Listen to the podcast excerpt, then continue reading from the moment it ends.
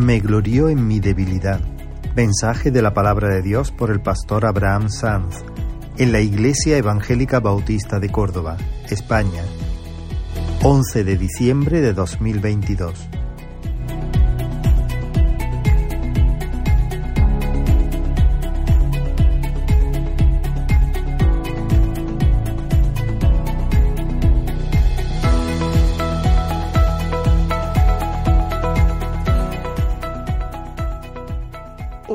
Dijo, me gloriaré en mis debilidades. Y también dijo, me gozo en mis debilidades. Y uno puede pensar, ¿no? Y, el mundo, ante una declaración como esta, se, pregunta, ¿quién es este tipo? ¿Qué le ha pasado a este hombre o a esta mujer que haya dicho esto? ¿De, ¿De, dónde lo han sacado? ¿Cómo es posible? Porque o se trata de alguien que ha perdido la cabeza, porque esto de gloriarse en la debilidad, jactarse en la debilidad, presumir de su debilidad, gozarse de su debilidad, ¿no? O hay alguien que se le ha ido la cabeza, o es alguien que es un mentiroso, es un fantasma. Está diciendo algo que no se ajusta a la verdad. A ver, tiene la debilidad y bueno, pues dice que se goza y que se gloría, pero eso no es, no es verdad. Las palabras del apóstol Pablo que es el personaje que dijo esta declaración, siempre han sonado contraculturales, siempre, siempre, a lo largo de toda la historia de esta raza caída. Pero creo que hoy, si cabe, todavía un poco más. Vivimos inmersos en un mundo exhibicionista, donde mucha gente vive para mostrar su, su mejor perfil, sus logros, sus experiencias. De hecho, para algunos pareciera que lo que no es sabido por otros como que no ha existido, como si, si no se disfrutase realmente. ¿No? Tengo la necesidad de, de, que otros sepan que yo he disfrutado esto, que yo tengo, que yo soy, porque si no, si se queda como para mí solo, como que no le encuentro yo el regusto plenamente. Y claro, para esto el mundo de las redes sociales, que no sé si, llama, si, se llaman redes sociales porque, porque nos conectan o porque nos enredan, ¿no? Pero, pero bueno, para esto todo este mundo de redes sociales se ha convertido en un escaparate ideal. Un escaparate donde uno puede desplegar sus fortalezas dejando al margen sus debilidades y sus flaquezas. Y no solamente esto, ¿no? Sino que en multitud de ocasiones se da un paso más, no solamente queriendo mostrar la virtud o lo que tú te consideras en ti que es lo más, tu lado fuerte, tu mejor perfil, sino que se tiende a aparentar. Ya no solamente a mostrar tu, tu fuerza, sino a aparentar que tienes más fuerza de lo que tienes, que eres más guapo de lo que eres, que has vivido experiencias y que tienes una vida más ideal de la que verdaderamente tienes. Simplemente apariencia, cáscara, fachada, careta. Sin valorar, sin importar tanto el ser. Están de moda los filtros. ¿eh? Están de moda los filtros, ¿no? A veces nos llama la atención cuando vemos algunas fotos de personas con juventud acumulada, ¿no? Personas que ya tienen ciertos años y claro, pues los años van pasando factura y las pieles se arrugan, ya no están tan tersas como en la juventud, pero hay unos filtros maravillosos que te plastifican la cara, ¿no? Porque hay un deseo de tapar, un deseo de, de verse mejor, un deseo de aparentar lo que realmente no somos. Y uno, si solamente ha visto al personaje este que usa filtros y filtros y filtros, y luego se lo encuentra y dice, mm, perdón, no, sé quién eres, ¿no? Pero no solamente las personas mayores, también los jóvenes usan el filtro y se, retocan. Y aquellos que se consideran que tienen un poquito... Eh, ay, no lo tienen como a ellos les gustaría, pues ahí se ponen un poquito más de labios, ¿no? O se, o se ponen, no sé, o los ojos, no sé, bueno, se retocan, filtros, filtros. Pero no solamente hay filtros para esconder o para aparentar, lo que tiene que ver con lo físico. También muchas veces tapamos lo que tiene que ver con el alma, con las taras del alma, las arrugas del alma, las debilidades, las flaquezas. Si uno no es consciente de, esto, de que hay mucha fachada, al mirar las redes de, de muchos famosos, de muchos conocidos, que se dedican a dar forma a la manera de pensar de la sociedad, especialmente de los jóvenes, uno podría decir, pero bueno, esta gente tiene que vivir en otro mundo, ¿no? Porque parece que viven e-, e-, en un mundo donde el pecado no lo ha afectado. Parece que viven en el cielo, donde todo es alegría, todo es belleza, todo es conquista, todo es placer. Y muchos se creen este engaño, esta mentira, y viven frustrados, frustrados, porque no dan la altura, porque no dan el nivel, porque no dan la talla. Y entonces entran en la misma dinámica de querer aparentar aparentar. Sin embargo, es significativo que constantemente, ¿no? Yo a veces veo las noticias estas de, deporte, me gusta ver cómo, van los deportes y, a veces consulto esta página de marca a ver cómo, va la cosa. Y constantemente ahí, en una de esas de deportes, aparece, ¿no? Youtuber que se quita la vida porque TikToker, ¿no?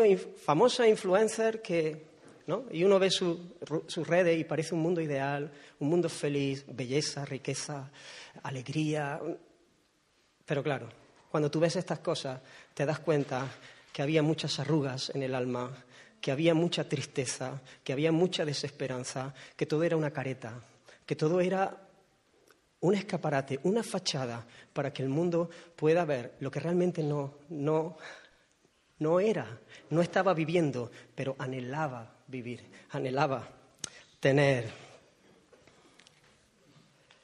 En Pablo tenemos a un hombre que no solo no usa filtros y se muestra de manera natural, él no se pone filtros, no se tunea, sino que se gloría, se goza en sus propias debilidades. Y quisiera que pudiéramos considerar las palabras del apóstol Pablo que se encuentran en 2 de Corintios, el capítulo 12 versículos del 1 al 10, y ver por qué no se trata ni de alguien que ha perdido la cabeza, de alguien que es una especie de masoquista, no, no se trata de esto, y tampoco se trata de un mentiroso que finge gozarse en algo que realmente le entristece, sino que es alguien verdaderamente que se alegra, que se goza, que se gloría y además lo hace porque está completamente cuerdo por la gracia de Dios. Así que, segunda de Corintios capítulo 12, vamos a leer los versículos del 1 al 10. Y dice la palabra del Señor, ciertamente no me conviene gloriarme, pero vendré a las visiones y a las revelaciones del Señor. Conozco un hombre en Cristo que hace 14 años, si en el cuerpo no lo sé, si fuera del cuerpo no lo sé, Dios lo sabe, fue arrebatado hasta el tercer cielo. Y conozco al tal hombre, si en el cuerpo fuera del cuerpo no lo sé, Dios lo sabe, que fue arrebatado al paraíso, donde yo palabras inefables que no le he dado al hombre expresar. De tal hombre me gloriaré, pero de mí mismo en nada me gloriaré, sino en mis debilidades. Sin embargo, si quisiera gloriarme, no sería insensato porque diría la verdad, pero lo dejo para que nadie piense de mí más de lo que en mí ve u oye de mí. Y para que la grandeza de las revelaciones no me exaltase desmedidamente, me fue dado un aguijón en mi carne, un mensajero de Satanás que me abofeté, para que no me enaltezca sobremanera, respecto a lo cual tres veces he rogado al Señor que lo quite de mí. Y me ha dicho, bástate mi gracia, porque mi poder se perfecciona en la debilidad. Por tanto, de buena gana me gloriaré más bien en mis debilidades, para que repose sobre mí el poder de Cristo. Por lo cual, por amor de Cristo me gozo en las debilidades, en afrentas, en necesidades, en persecuciones, en angustia, porque cuando soy débil, entonces soy fuerte. Vamos a orar un momento otra vez. Señor, te necesitamos, reconocemos nuestra necesidad de ti, nuestra dependencia. Señor, háblanos, Dios mío. Háblanos, Señor. Por favor, queremos rendir nuestro corazón, queremos que tú trates con nosotros. Extiende tu mano poderosa y haz proezas en medio de tu pueblo.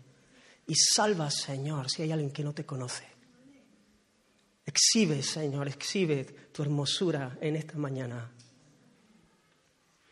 En el nombre de Jesús. Amén.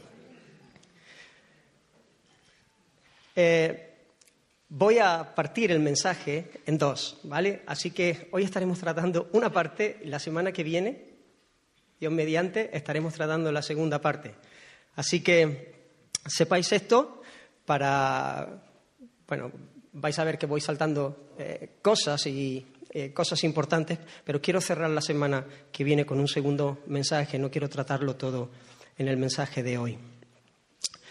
Como venimos viendo, quiero hablar algo en cuanto al contexto donde Pablo cita eh, estas frases, esta declaración. Como venimos viendo en la serie de Judas, de este lado de la eternidad, la Iglesia va a tener que enfrentar la oposición de falsos maestros de lobos rapaces que tienen vestido de ovejas, que no tienen interés en servir al rebaño, todo lo contrario. El interés es servirse del rebaño. Y en Corinto no iba a ser la excepción. Había algunos de estos lobos que se autoproclamaban apóstoles y que además estaban encantados de haberse conocido. Ellos siempre ponían el foco en sus propias fortalezas, en su propio músculo, para que todos pudieran admirarles ellos señalaban y resaltaban, ponían el foco sobre sus dones espirituales, sobre la elocuencia de sus sermones, sobre sus experiencias místicas, etc. Y mientras se pavoneaban delante de los creyentes, no solamente hacían eso como el pavo real que, saca su plumaje para engatusar, no, no, no. Además, se encargaban de menospreciar y poner en duda el apostolado, el ministerio apostólico del apóstol Pablo. Por cierto, el padre de ellos, aquel que Dios había usado para levantar la iglesia. Pero estos querían arrastrar tras de sí, esta es una de las marcas de los lobos rapaces, de los falsos maestros. Eh, eh, los falsos maestros no, no llevan a la gente a Cristo, los llevan hacia sí mismos.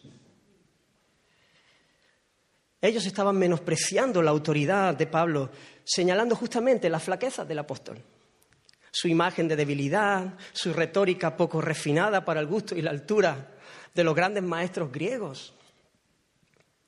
Algo que, por cierto, él, escribe a los corintios y él dice que, él se ha propuesto, ¿no? ¿no? venir con palabras de humana sabiduría. Él ha venido en debilidad, en flaqueza. Él se se ha, propuesto solamente saber algo delante de ellos y es a Cristo y a Cristo crucificado. Para que la fe de ellos no esté fundamentada sobre la sabiduría del hombre, sino sobre el poder de Dios, el poder de Dios. El Evangelio es poder de Dios para salvación. También el hecho de que trabajase con sus propias manos para ganarse el sustento y no se le carga a ellos era considerado en su contra y se señalaba en contra de él.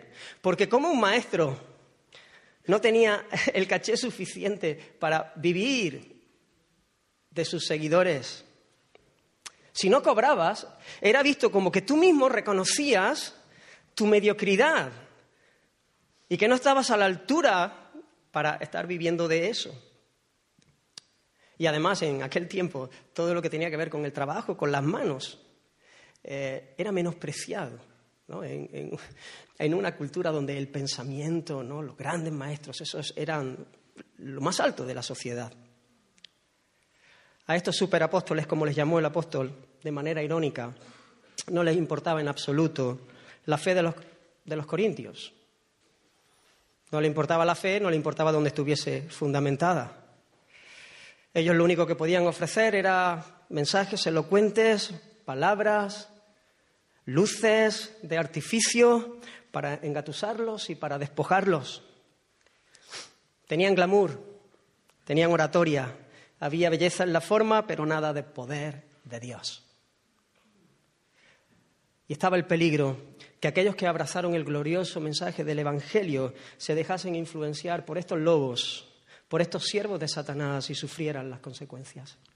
Por esto Pablo se ve obligado a defender su ministerio, a defender su autoridad, a defender su llamado apostólico que había sido de parte de Dios. Y esto viene haciéndolo desde el capítulo 10 de esta carta, capítulo 10, capítulo 11.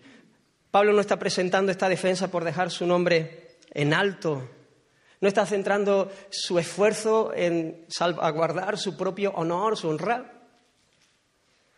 sino que él se ve obligado a hacerlo por amor al Señor y por amor a sus hermanos corintios. Porque si estos falsos maestros desacreditaban al apóstol, al mensajero, al que traía el mensaje del Evangelio, a la vez estaban desacreditando el mensaje.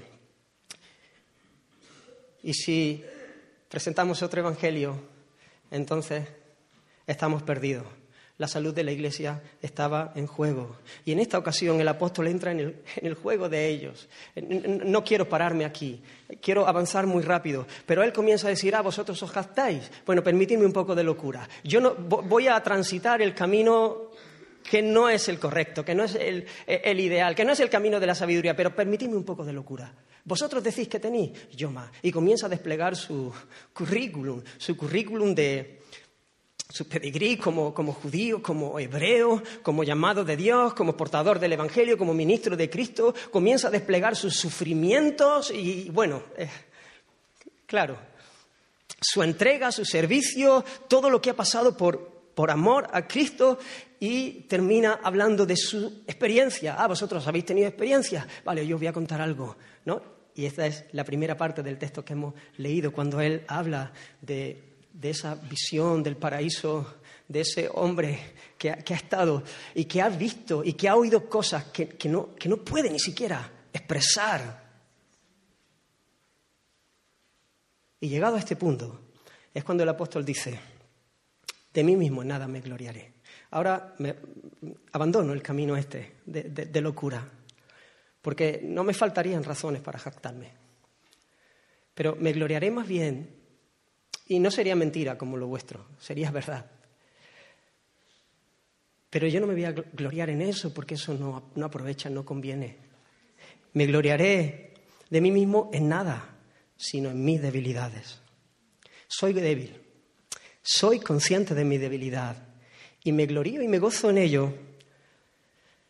Y para esto, para que yo entendiese estas cosas, me fue dado un aguijón en la carne.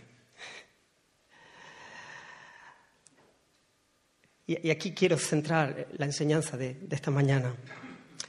Y para que la grandeza de las revelaciones no me exaltase desmedidamente, me fue dado un aguijón en mi carne, un mensajero de Satanás que me abofetee para que no me enaltezca sobremanera.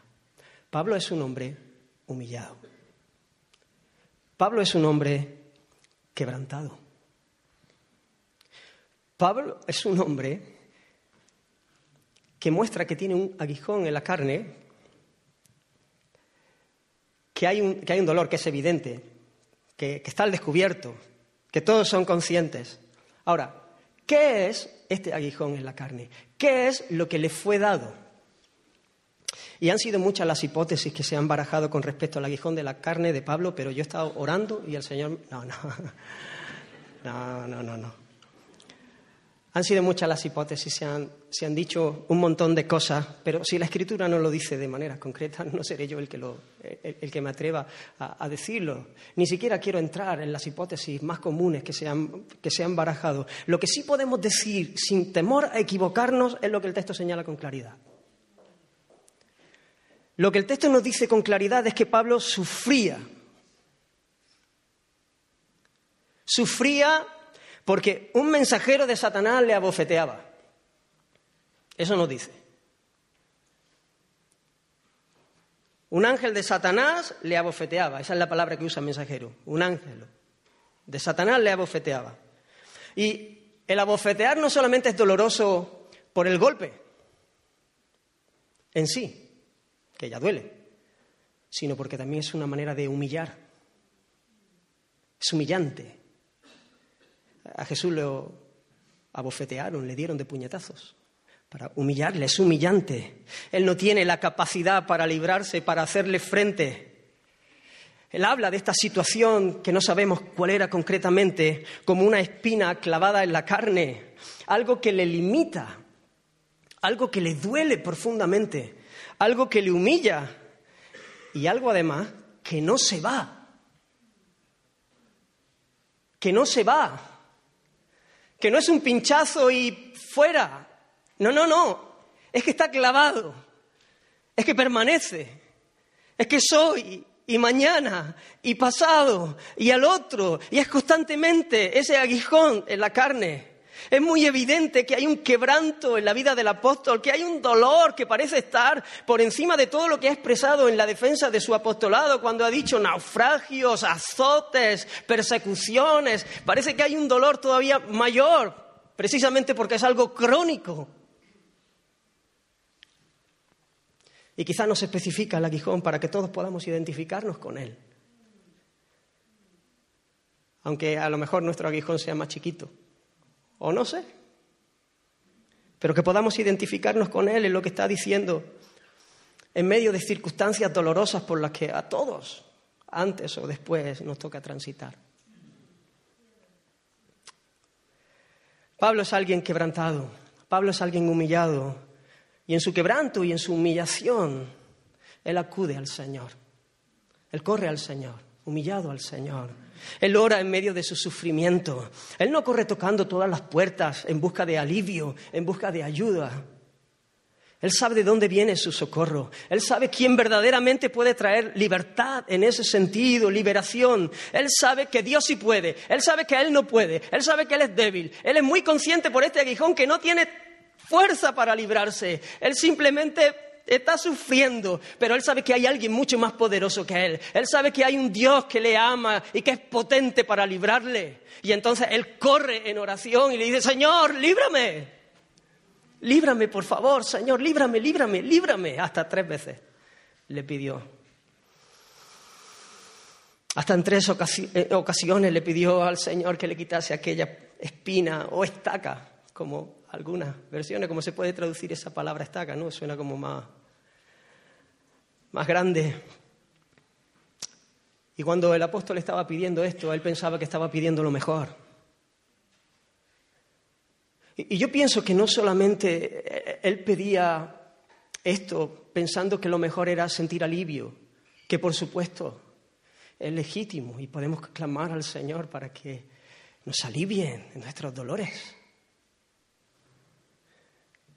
sino porque yo creo que él pensaba que ese aguijón era una limitación para, ser más eficaz en la, obra, en la extensión del reino. Señor, esto me, limita. Quítalo, Señor, que, yo pueda correr más rápido, que, yo pueda avanzar en tu, en tu, obra, en tu reino. Yo tengo deseo de servirte. Yo, yo quiero darme para ti, Señor. Quítalo, yo creo que, que voy a ser más eficaz. Pero Dios tenía otros planes. Dios tenía otros planes. Dios que conoce bien nuestros corazones y Dios que conoce bien nuestras debilidades. Le respondió algo diferente a lo que él esperaba. Pero le respondió. Y eso es glorioso. Porque él estaba escuchando. Está cerca de su hijo. Y le respondió, aunque la respuesta que recibió no fue la que él esperaba. Porque el Señor le dijo, bástate mi gracia, y con esta respuesta le dijo, no, te quito el aguijón. El Señor había respondido en otras ocasiones librando al apóstol de situaciones dolorosas. Había manifestado su poder librándolo una y otra vez de mil peligros. Pero la respuesta ante estas circunstancias, ante esta situación, ante este aguijón es no. Y a veces pensamos que el hecho de orar compromete a Dios a hacer lo que le pedimos. Pero para nada esto es así, hermano. Dios siempre va a responder afirmativamente a la oración que es conforme a su voluntad, lo cual nos debe llenar, por otro lado, de, paz, de descanso, de alegría, de gozo, de esperanza. Porque si el Señor se plegase a nuestras peticiones y siempre hiciese lo que nosotros le pedimos, estábamos perdidos. Completamente perdidos. El Señor sabe lo que necesitamos. Pablo ya sabe que le toca seguir sufriendo, que le toca seguir quebrantado, que le toca seguir humillado. Pero esto no es todo lo que sabe Pablo. Porque si esto fuese todo lo que sabe Pablo, no se gloriaría en sus debilidades y no se gozaría en sus debilidades. Pablo sabe algo más. Pablo sabe que él es un hombre amado por Dios. La humillación la recibe, el aguijón en la carne lo recibe como un abrazo amoroso del Padre. Y por eso se gloria, y por eso se goza, y por eso puede publicarlo, porque sabe que es el favor de Dios, es el beso del cielo que le ama, es el beso del Todopoderoso. Mira cómo, él ve el aguijón y quisiera que pudiera ayudarnos a ver quizás situaciones por las que tú estás atravesando que podamos ver con los ojos del Señor y con los ojos que el Señor revela en su palabra y con los ojos que pudo ver el apóstol esta situación. Y concluyamos de la misma manera, sabiéndonos amados por el Señor y gloriándonos en medio de esas circunstancias, en medio de nuestra debilidad, en medio de nuestra flaqueza, en medio de nuestros dolores. Él entiende, hermanos, el origen primero del aguijón. Él entiende quién es el que le ha concedido esta gracia. Es muy evidente que cuando Pablo señala al que le ha dado este aguijón, le ha dado, ¿ves? Le ha dado, no es que él lo merecía ni nada, es una gracia, es un favor, es un regalo del Señor. El que le ha dado este aguijón se está refiriendo al Dios soberano él no se está refiriendo al mensajero de Satanás, él se está refiriendo al Dios soberano que gobierna sobre todo y al cual no se le escapa absolutamente nada. Y aunque él menciona a Satanás en todo esto, solo lo muestra como un instrumento en las manos de Dios, para que el plan de Dios se cumpla en su propia vida y en la redención, en la historia de la redención. ¿Recordáis? Igual que Job. El diablo lo pidió para, para zarandearlo, para reventarlo, para destruirlo, a fin de apagar su culto, a fin de, de, herir a Dios de alguna manera. Y todos conocéis la, historia, ¿no?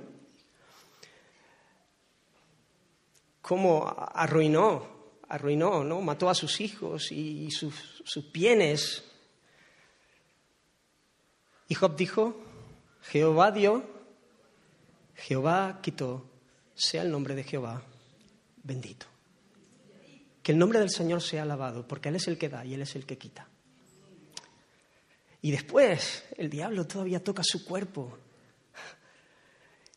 Y una llaga y hay y, dolor y, aumenta, todavía intensifica, es dolor sobre dolor, dolor sobre dolor, dolor sobre dolor. Y, para colmo la mujer se acerca a su esposa y le dice, aún retienes tu integridad, maldice a Dios y muérete.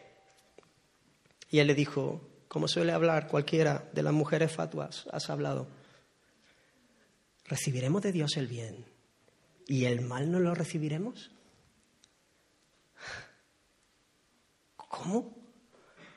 Sí, sí, hermanos, mira cómo Jod está viendo el cuadro. Recibiremos de Dios el bien y el mal no lo recibiremos. ¿El mal de quién? De Dios. Y fíjate cómo sigue el texto. En todo esto no pecó Job con sus labios. El mal en el sentido del dolor, del sufrimiento. En todo esto no pecó Job con sus labios. Hermanos, esta visión de la situación tan terrible que estaban viviendo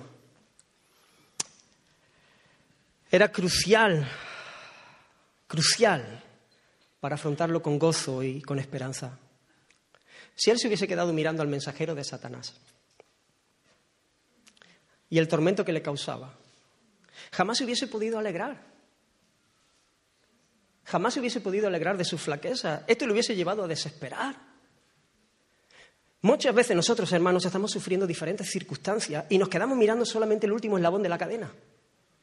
Y nos quedamos mirando al mensajero de Satanás, o a este que me traicionó, o a este que me dijo no sé qué, o a este que me está haciendo el vacío, o, o, esta situación. Nos quedamos mirando simplemente el problema y aquel que me causa el problema. Y entonces me enveneno contra él, me enveneno contra la situación, comienzo a quejarme, comienzo a rechinar los dientes y me lleno de amargura y he perdido de vista que hay un Dios que gobierna un Dios que permite, un Dios que controla todas las cosas que llegan a nuestra vida si somos sus hijos y es para nuestro bien.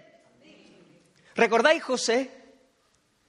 Sus hermanos quisieron quitarlo de en medio, quisieron matarlo, sus hermanos. No eran sus enemigos, eran sus hermanos, que eran sus enemigos, pero sus hermanos. Lo vendieron a Egipto, pero bueno, conocéis la historia cuando los hermanos llegan allí y él les declara, siendo un príncipe en Egipto ya, el segundo, después de Faraón en Egipto, y les dice, yo soy José vuestro hermano, el que vendisteis para Egipto, ahora pues no os entristezcáis ni os pese de haberme vendido acá. Porque para preservación de vida me envió Dios delante de vosotros. Sus hermanos no tenían en mente bendecirlo, por supuesto que no. Ellos quisieron quitárselo de en medio. Y por cierto, eran completamente responsables de su maldad, de su pecado. Pero José, estando allí, pudo ver el recorrido, el trato de Dios el favor de Dios, las misericordias de Dios, y pudo concluir, pudo estar convencido de que Dios, el que gobierna, ha estado presente durante toda la historia, ha estado orquestando, orquestando, orquestando toda esa situación, gobernando esa escena. Es Dios el que le ha llevado allí. Piensa en esa circunstancia difícil que estás viviendo. Puedes mirar con los ojos de la fe y ver al Dios de amor o, solo ves al que te hace daño, al que te hiere. La situación solamente. Cuando vemos que el Señor está detrás de todo sufrimiento, no habla de que tengamos un Dios descuidado o perverso, sino que hay un propósito de bien con aquello que viene a nuestra vida. El Señor es bueno, Él nos ama. Pablo se podía gloriar y gozar en medio de esa circunstancia que hacía evidente su flaqueza, porque se sabía amado y sabía que era lo mejor que le podía pasar, que tras esos sufrimientos estaba el bien más alto, que no se iba a alcanzar ese bien que Dios tenía preparado para él sin la ayuda de ese aguijón, de ese sufrimiento. Que el dolor del aguijón no se podía comparar con la bendición que Dios quería traer a su vida por medio de él. Él se supo amado y por eso no solamente miramos qué es el aguijón, no solamente miramos quién, quién le ha dado ese aguijón finalmente, también podemos mirar al propósito. Hay un propósito, hay un para qué, hay un para qué, y es un propósito de bien, es un propósito de bendición. Y esto es lo que hace evidente que es Dios el que está detrás de esta concesión, es Dios el que está detrás de esta gracia. El propósito que Dios tenía con el apóstol era que se mantuviera en humildad, que se mantuviera en humildad que no cediese a la tentación del orgullo y viniese a jactarse y a tropezar y a matar el culto. Y aquí se ve con mucha claridad que el mensajero de Satanás está contribuyendo para la santidad del apóstol. Claro que esa no era su intención ni, su deseo. El mensajero de Satanás que le abofetea tiene un deseo de herirle, de acabar con él, de matarlo, de Seguro que hubiese preferido no abofetearle, no infringirle ese daño y que se hubiese envanecido y deslizado en el pecado del orgullo. Pero Dios está en control. Ya lo hemos dicho una y otra vez. Dios está gobernando para el bien de los suyos y el poder de Satanás está restringido en la vida de sus hijos, de manera que Él da permiso para un propósito de bendición, que siempre su propósito, hermano, siempre su propósito es de bien para nosotros. Sabemos que a los que aman a Dios, todas las cosas ayudan a bien. Esto es a los que conforme a su propósito son llamados. El que comenzó en nosotros la buena obra, la perfeccionará hasta el día de Jesucristo. El Padre que nos escogió en Él, en el Hijo, en Cristo, antes de la fundación del mundo para que fuésemos santos y sin mancha delante de Él. ¿Crees esto? ¿Crees esto de verdad? ¿Crees que el Señor te ama de manera que toda circunstancia, que todas las cosas por las que tú atraviesas cooperan para tu bien?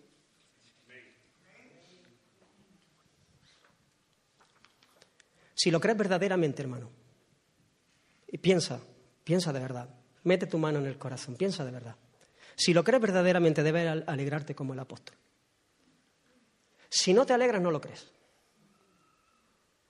Si lo crees verdaderamente, debes alegrarte, aunque de vez en cuando te venga el pellizco, te venga, pero al final si tú vas y miras al Señor y tú ves el cuadro y tú tienes fe y tú crees verdaderamente que hay un propósito de bien, tú te alegras, tú te gozas. Como dijo Santiago, tenés por sumo gozo cuando os halléis en diversas pruebas. Claro, esto el mundo no lo entiende es que es imposible de entender, a menos que Dios nos haya dado un nuevo corazón, nos haya dado ojos para verle, para conocerle y para saber que Él es el Todopoderoso, que Él es el Dios de amor y que Él tiene un propósito imparable y su propósito es de bien para nosotros.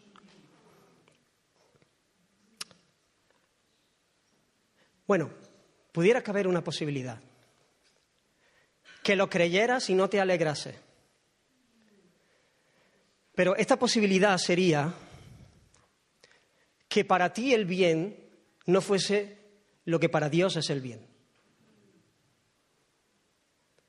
Que lo que tú consideras importante no es lo que Dios considera importante. Y entonces, cortocircuitas.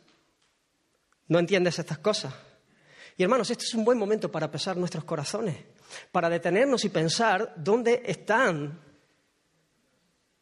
dónde se anclan, porque muchas veces caemos en tener un concepto de nosotros mismos que no se ajusta a la realidad, en creer que somos más grandes de lo que realmente somos, que nuestra espiritualidad es mayor, que nuestro amor es mayor, como le pasó a Pedro cuando le dijo que iría con Jesús hasta la muerte y después estaba negándole un rato después. Sabéis, hermanos, muchas veces apreciamos más la liberación del sufrimiento que la limpieza del pecado. Nos duelen más las circunstancias que nos afligen que el pecado que hay en nosotros. A veces le damos más importancia a la comodidad que a la santidad. Pero Dios no hace eso. El orden de prioridades no es ese. El orden correcto no es eso. Y Dios no tiene ese orden de prioridades porque nos ama, porque sabe lo que nos conviene, porque nos quiere mucho, como para dejarnos comoditos. Porque hay un resto de pecado en nosotros. A veces uno prefiere tener una vida tranquila que ser humilde. Prefiere estar cómodo a, a crecer en humildad. Y más cuando es una virtud que no está de moda. Y nos dejamos influenciar por el presente siglo y sus eslóganes, como el que leí no hace mucho en un estado de alguien que conozco y que, por cierto, vosotros no. Para que no penséis. que decía, lo más bonito en la vida es sentirse orgullosa de quién eres. Creer en ti, verte al espejo y amarte, saber que has podido con todo y que podrás siempre. Y yo digo, ¿pero esto se lo cree alguien? De verdad, de verdad, de verdad. ¿Esto no es locura? ¿Alguien realmente puede decir, mirarte al espejo y llamarte, saber que has podido con todo y que, y que podrás siempre? ¿Alguien puede decir eso? En su sano juicio. Es que el mundo está loco. La mentalidad de este mundo está enferma, está loca. Y comenzamos a repetirnos mantras para, para creernos una mentira, una apariencia. ¿Cómo que podrás con todo? Si te viene una bacteriita y te quedas tirado en la cama. ¿Cómo con todo? Bájate, bájate, que tienes muchos espejos en casa. Que no seamos tan orgullosos y tan vanagloriosos. No está de moda, no está de moda la humildad. Nos creemos que somos el centro del universo. Nos creemos, nos hemos endiosado. ¿Y saben lo que pasa? Que a veces esto se mete en la iglesia y creemos que Dios está para servirnos. A nosotros. Y nos tiene que servir como a nosotros nos gusta. Porque Dios nos sirve. Pero nos sirve bien. Nos sirve. Él vino a servir. Él vino a, salvarnos. Pero Él es el rey que gobierna. Y a veces hasta se tergiversa el mensaje del Evangelio para ajustarlo a la mente podrida de este mundo. Para que la gente no se sienta mal, para que la gente no se sienta confrontada.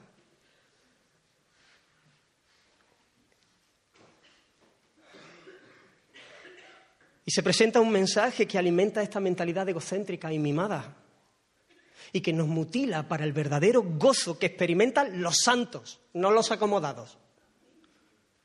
El gozo que experimentan los santos.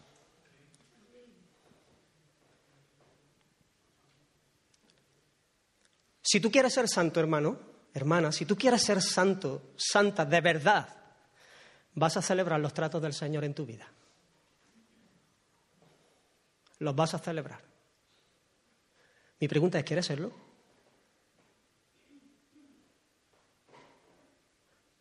¿O prefieres quedarte con tu orgullo? ¿Prefieres quedarte con tu pecado y vivir tranquilamente y que el Señor me arrime algunas bendiciones que me haga la vida más sencilla? Te lo estoy preguntando en serio. Porque de, verdad, hermanos, a veces pensamos que nuestras reacciones, nuestras alegrías, nuestras tristezas evidencian, manifiestan dónde está nuestro corazón.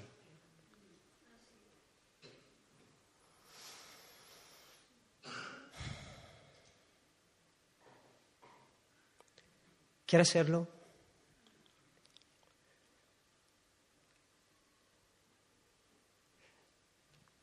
Mira tú, mira Mira cómo enfrenta lo que enfrenta, las circunstancias que enfrenta. Y ahí tiene la respuesta. Quizá hoy puede decir, Señor, sácame de aquí. Señor, dame luz. Me estoy dando cuenta que yo estoy viviendo plegado para mí mismo, que yo no me alegro como se alegraba el apóstol, porque tengo una mentalidad estrecha, porque estoy, porque me he conformado a este siglo, porque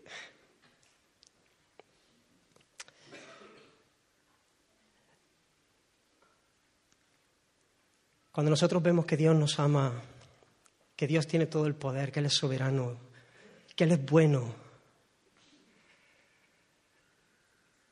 Nosotros vamos a descansar en sus tratos porque sabemos que Él tiene un propósito y Él quiere transformarnos, Él quiere que seamos santos, Él quiere realmente quitar lo que debe ser quitado, lo que nos hace daño. El enfermo de cáncer celebra la cirugía por dolorosa que sea.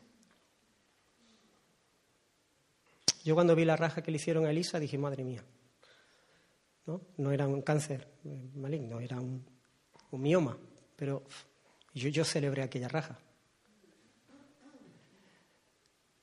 Porque aquella raja tenía un propósito. Y era librarle de un mal infinitamente superior. El dolor de la cirugía venía a salvarle. Lo que estaba dentro venía a quitarle la vida. Y esa es la diferencia. ¿Creeremos al Señor? ¿Nos habremos amado? O estaremos pateando y diciendo, Señor, que no me abras por ahí. Señor, que no, que no, que no, que no. Y está queriendo quitarte ese cáncer. Y está queriendo quitar ese tumor. Y tú, que no, que no. Y, nos enfadamos y no. ¿Confías en Él o duda de su amor? Hudson Tyler dijo, en un periodo difícil es más importante descubrir lo que Dios quiere, decirme, y yo añadiría lo que Dios quiere hacer en nosotros, que salir lo antes posible. Es preferible saber lo que el Señor quiere hacer, lo que el Señor quiere decirnos, lo que el Señor quiere enseñarnos. Así que no corras, no corras, quédate. Porque, hermanos, la respuesta de, al clamor, a la oración de Pablo, no fue solamente un no. De hecho, no, le dijo no, simplemente le dijo, bástate mi gracia. Bástate mi gracia, porque mi poder se perfecciona en tu debilidad. Hay gracia suficiente, hay caudal inagotable para vivir como Dios quiere en medio de cualquier circunstancia. Él nos ha bendecido, como escuchamos en la introducción del culto, de la alabanza. Él nos ha bendecido con toda bendición espiritual. Mi Dios, pues, suplirá, dijo el apóstol Pablo a los filipenses, todas vuestras necesidades conforme a la riqueza de su gracia en Cristo Jesús. Riqueza, riqueza, riqueza. Hay un caudal inagotable de la gracia del Señor, del poder del Señor a nuestro favor. La pregunta que debemos hacernos, hermanos, es no si hay gracia suficiente para la situación que estoy afrontando, es si te basta a ti. Si para ti es suficiente. Si tú lo aprecias. Bástate a ti, a ti, a ti, si te basta a ti la gracia que hay, porque hay gracia abundante para los hijos de Dios. Si la aprecias de manera que tienes contentamiento y te es suficiente para vivir en paz, en alegría, en vigor y esperanza. Porque todas las cosas que pertenecen a la vida y a la piedad, todas, todas, hermanos, todas nos han sido dadas por su divino poder, mediante el conocimiento de aquel que nos llamó por su gloria y excelencia. Todas las cosas, hermanos, todas las cosas, estamos completos en Cristo. Todas las cosas, hay gracia abundante, gracia abundante, gracia abundante. El Señor le dijo, no te quito el aguijón, pero te baste mi gracia. Te baste mi gracia. Cuán preciosa, dijo el salmista, oh Dios, es tu misericordia. Por eso los hijos de los hombres se amparan bajo la sombra de tus alas, serán completamente saciados, completamente saciados, sin ninguna necesidad, completamente saciados de lo mejor de tu casa, de la grosura de tu casa, y tú los abrevarás del torrente de tus delicias. ¿Sabéis por qué? Porque contigo, dice, continúa diciendo, contigo está el manantial de la vida. Y en tu luz veremos la luz. El Señor no nos ha dejado una caja de herramientas para que podamos buscarnos bien la vida. El Señor se ha dado a sí mismo. Él ha venido a morar en nosotros. Él, Él ha venido a vivir en nosotros por el Espíritu para que tengamos todo lo suficiente, todo lo necesario para vivir como Él le agrada. Él ha venido a nosotros para que podamos experimentar su gozo, su paz, ese gozo y esa paz que el mundo no puede entender, que no valora, a pesar de que haya un aguijón clavado en nuestra carne. Y hermanos, esto nos es dado en virtud de la obra del que se humilló para que nosotros fuésemos levantados. El que se hizo débil para que nosotros fuésemos fortalecidos, el que se hizo pobre para que nosotros fuésemos enriquecidos, el que no estimó el ser igual a Dios como cosa que aforrarse, sino que se despojó, se despojó. Y se hizo como uno de nosotros. Y cumplió la ley perfectamente, lo cual ninguno de nosotros pudimos hacer. Y cuando lo que merecía era el beso, el abrazo, el bien hecho del Padre, él tomó nuestro lugar y el Padre cargó en Él nuestro pecado, nuestras basuras, nuestras miserias, nuestras mentiras, nuestros engaños, nuestras apariencias absurdas. Para que nosotros pudiésemos recibir el abrazo, el beso, para que nosotros pudiésemos ser reconciliados con Dios. para que nosotros pudiésemos tener esperanza ciertísima de una eternidad con Él.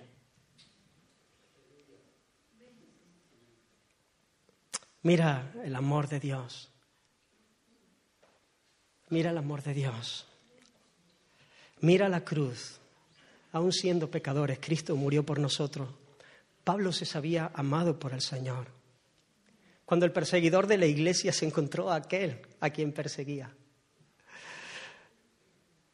no recibió un golpe definitivo, aunque bueno, se daría un golpe cuando se cayó del caballo, pero no recibió un golpe que era lo que merecía y quizá lo que esperaba, porque temblaba mucho Pablo cuando vio que estaba persiguiendo al Eterno, al Cristo de Dios. Recibió un beso, recibió gracia, recibió perdón de pecado, recibió una tarea, una encomienda.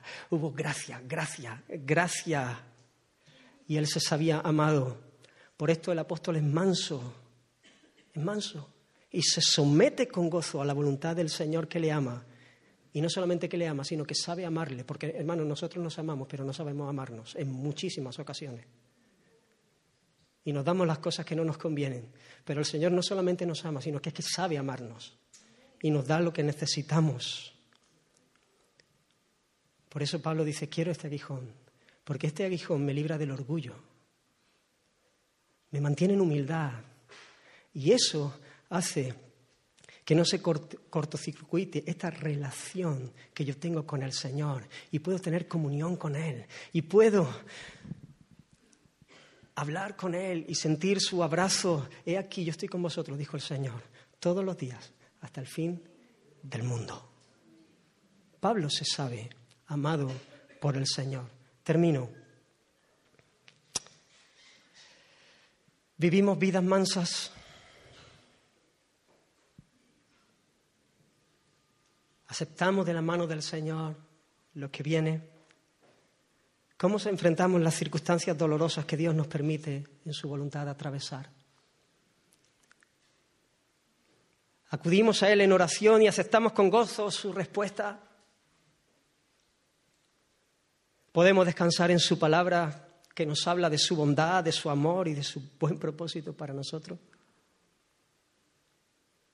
o se habrá distraído nuestro corazón con los valores de este mundo caído y estaremos perdiendo de vista lo realmente importante que es nuestra santidad. Nuestro pecado es una traición contra el Señor. Le ofende y le aleja, en un sentido.